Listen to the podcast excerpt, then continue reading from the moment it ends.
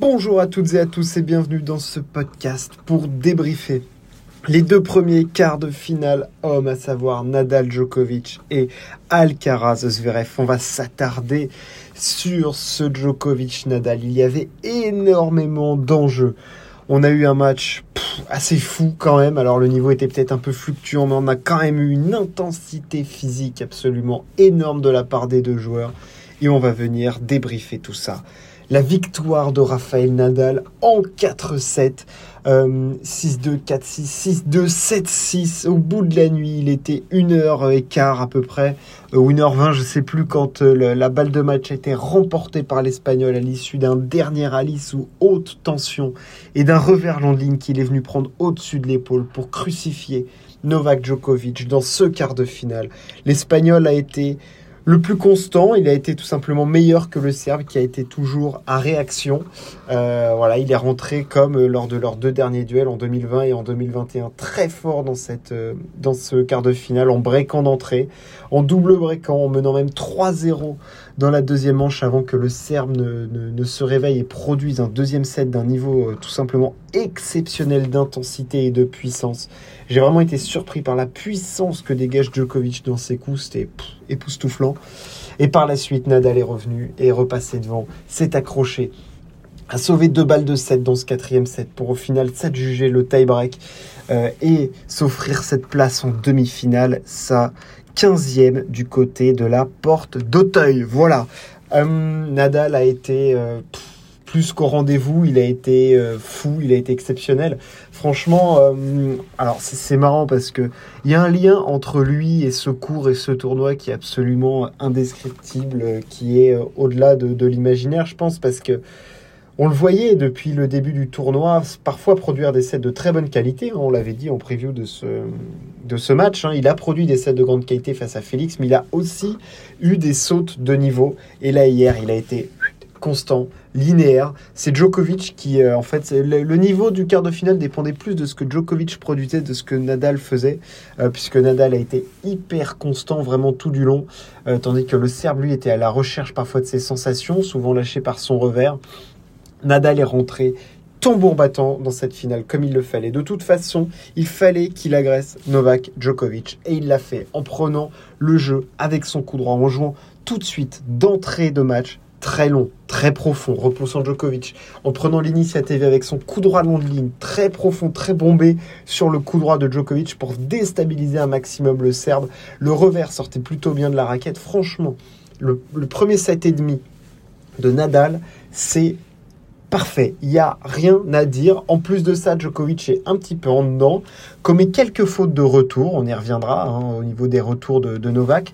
Mais le, le, Serbe, du coup, avait du mal à retourner le service de Nadal, ou alors je ne sais pas s'il avait des difficultés à le lire ou quoi, mais c'était pas le niveau habituel de Djokovic en retour qui est exceptionnel et il en a fait des, des, justes tout bonnement euh, sublimes.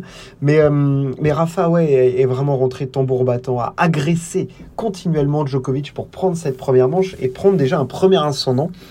Et c'est vrai que quand euh, on entame la deuxième manche et que tout de suite il double break Novak, on se dit qu'on est en train de revivre un petit peu un scénario à la Roland Garros 2020 où euh, malgré les conditions euh, fraîches et tout, euh, Nadal détruit Djokovic parce que c'est un peu une entreprise de destruction quand même, même si c'était très accroché parce qu'on est parti sur des bases lors des deux premiers sets qui durent 2h15 les deux premiers sets à E2, donc 1h20 pour le deuxième pour juste un 6-4. On partait sur des bases d'intensité physique énorme avec des longs échanges, des, des, jeux très accrochés, des balles de break des deux côtés, un peu plus du côté de Nadal quand même, qui sont procurés beaucoup sur les services de Djokovic. Euh, L'Espagnol, euh, vraiment, il y avait des jeux très très longs. Et, euh, et au combat, au combat, Novak est revenu en trouvant en lâchant plus ses coups à partir de, 3-0 dans le deuxième set. Novak prend petit à petit le dessus et je trouve qu'il y a une petite baisse de régime de Nadal. Je ne sais pas si c'est physique, si c'est euh, voilà, s'il doit retrouver son souffle après l'effort énorme qu'il a tenu pendant une heure et quart pour enfoncer Novak. Est-ce qu'il a peut-être eu besoin de souffler un petit peu dans ce deuxième set et, et Djokovic là a fait du Djokovic, c'est-à-dire que prise de balle précoce, des angles dans tous les sens. Il a été très fort en coup droit croisé pour emmener Nadal, euh, enfin pour déporter Nadal avec son revers et le faire slicer, le faire jouer plus court et tout de suite après rentrer dans le coup droit de, Nadal comme il sait si bien le faire avec son coup droit ou son revers. Il a été énorme de puissance, la puissance des coups de Djokovic dans ce deuxième set, c'était il tapait à pleine balle, à plein régime, il s'engageait à fond dans ses frappes, ça, ça partait dans tous les sens et il a vraiment décapité Nadal dans ce deuxième set parce qu'il lui met un 6-1 dans le set en fait. Euh, pour remporter ce set 6-4, c'est extrêmement logique de la part de Djokovic qu'il remporte ce, ce, set. Il a été supérieur à Nadal, euh, vraiment en agression. Les zones qu'il trouvait étaient très bonnes, très longues. Il a retrouvé son service et surtout au retour, il a été sensationnel dans ce deuxième set. Au retour, des balles longues, profondes, dans les pieds de Nadal qui, qui était à chaque fois euh, surpris de la longueur des, retours de, Novak parce qu'il n'avait pas le temps de se dégager et tout de suite Djokovic prenait l'avantage dans l'échange et euh, mettait Novak, dans, enfin et mettait Nadal dans des situations compliquées en trouvant des zones très croisées courtes ou alors très profondes dans le coup droit de Nadal. Et, euh, là-dessus Djoko a vraiment été a vraiment été exceptionnel dans ce deuxième set. Et à ce moment-là, c'est vrai qu'on on se dit que la bascule, elle est peut-être faite du côté de Novak, parce qu'on se dit que physiquement, euh, c'est un avantage pour Novak si le match dure, parce que Nadal n'a pas pu faire de foncier ces derniers temps, et je pense que même au niveau de l'intensité et tout, Novak est plus à même de tenir. Mais il y a ce troisième set, et cette entrée de troisième set, Novak Djokovic se fait encore une fois breaker d'entrée, breaker d'entrée, comme dans le premier, comme dans le deuxième set. C'est pas une erreur professionnelle, mais c'est c'est vrai que tu te mets des handicaps de fou face à Nadal sur terre battue quand tu te fais breaker d'entrée dans les sets comme ça. Et, euh, et Nadal a, déroulé dans ce troisième set qui est d'un niveau un petit peu inférieur. Alors il y a toujours de l'intensité, des échanges, mais c'est un petit peu baissé. Novak fait plus de fautes, euh, comme bah, un petit peu à l'image de Nadal dans le deuxième. J'ai l'impression qu'il y a une petite baisse physique de Novak qui est un petit peu moins bien placée euh, sur les balles. Il lui manque toujours peut-être un petit pas, un petit coup d'ajustement. Voilà, sur les jambes, on le voyait faire des, des, exercices d'étirement, voilà, de bouger sur ses jambes pour activer les muscles et tout, pour se remettre dedans parce qu'il avait un petit peu plus de difficultés. Et dans le quatrième set, euh, Djokovic break d'entrée Nadal. Voilà, bah, c'était un petit peu le leitmotiv de ce match. Euh, il break d'entrée, il mène. Euh, voilà, Nadal s'accroche. C'est un petit peu équilibré, mais ils n'arrivent pas à faire la différence sur le service de, le sur le service adverse, euh, les deux. Donc euh, bon, ça, on arrive jusqu'à 5-3, 5-4. Euh, Djokovic sert pour euh, le 7. Il a une balle de 7 et là, il manque de mordon sur une balle, sur une montée au filet. Il se fait planter en passing de revers par Nadal. Il, a l'avantage sur ce point. Il fait une montée un peu dans les chaussettes, un petit peu en dilettante. Il dit que ça a passé. Nadal plante le passing et à partir de ce moment-là, on a à nouveau un momentum qui, change. Euh, parce que Nadal mène, du coup, enfin, égalise à 5 partout, fait 6-5. 6-6 dans le tie-break, il y a rapidement 6-1, Djokovic s'accroche, sauve une balle de 7, euh, notamment avec un, retour de coup droit, un petit peu à l'image de ce qu'il avait fait face à Federer à l'US Open en 2010 et 2011, où il s'était imposé par la suite, mais là, que nenni Nadal sur une balle de match au, au couteau, hein, où les deux hommes se sont déplacés, ont fait beaucoup de courses. Euh, Nadal va remporter cette balle de match et donc enfin le set et le match et du coup s'imposer pour la 29e fois face à Djokovic. Euh, revanche prise sur la demi-finale de l'année passée pour l'Espagnol. Euh, la rédemption, enfin c'est pas une rédemption, mais c'est assez incroyable de le voir évoluer à ce niveau-là. Alors oui, les mauvaises ondes diront Nadal euh, à Roland Garros. Il, a tout, est tout le temps là et ça sera, il sera toujours favori et tout. Pour moi, c'était pas le favori de ce match quand même. Novak, sur ce qu'il produisait, sur ce qu'on avait vu, était le favori de ce match. Bon, euh, l'histoire nous, a prouvé l'inverse, mais, euh, mais franchement, le, le, niveau de jeu des deux hommes a été incroyable. L'intensité physique était énorme. On sentait qu'il y avait une, une pression sur ce match énorme, qu'il y avait énormément d'enjeux parce qu'ils le savent, hein, ils le savent bien. Enfin, ils savent qu'il y a 21 grands chelems pour Nadal, 20 pour Djokovic, que c'est plutôt la fin de leur carrière que leur début, que les occasions de jouer des matchs l'un contre l'autre pour mettre des coups au moral de, de l'autre il y en a de moins en moins. Donc il y avait énormément d'enjeux et, Nadal a été plus fort que, que, Djokovic. Il a tout simplement été plus constant, plus consistant. Euh, voilà, physiquement, sur la, capacité de Nadal à tenir, j'avais pas vraiment de doute. C'était le pied. Le pied a l'air de tenir. Alors rien ne dit que face à Zverev, euh, ça, ne tiendra pas. Mais euh, franchement, Nadal m'a Et, ce match procure des émotions de dingue. Enfin, je veux dire, quand vous êtes supporter de, l'un ou de l'autre, et je suis un immense supporter de Nadal, vous l'aurez compris, euh, quand tu es supporter de, l'un ou de l'autre, mais c'est une tension immense ce match, ce tie-break, il est, insupportable à, vivre parce que c'est une pression de malade.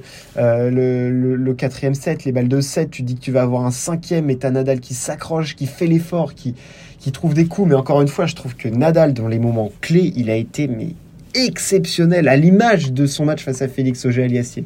Il était dans la continuité des derniers jeux de son match face à Félix. Il a été incroyable dans les moments chauds. Il euh, n'y a, rien à dire sur ce qu'a fait Nadal, c'est exceptionnel. Et, Djokovic est donc éliminé en quart de finale de Roland Garros.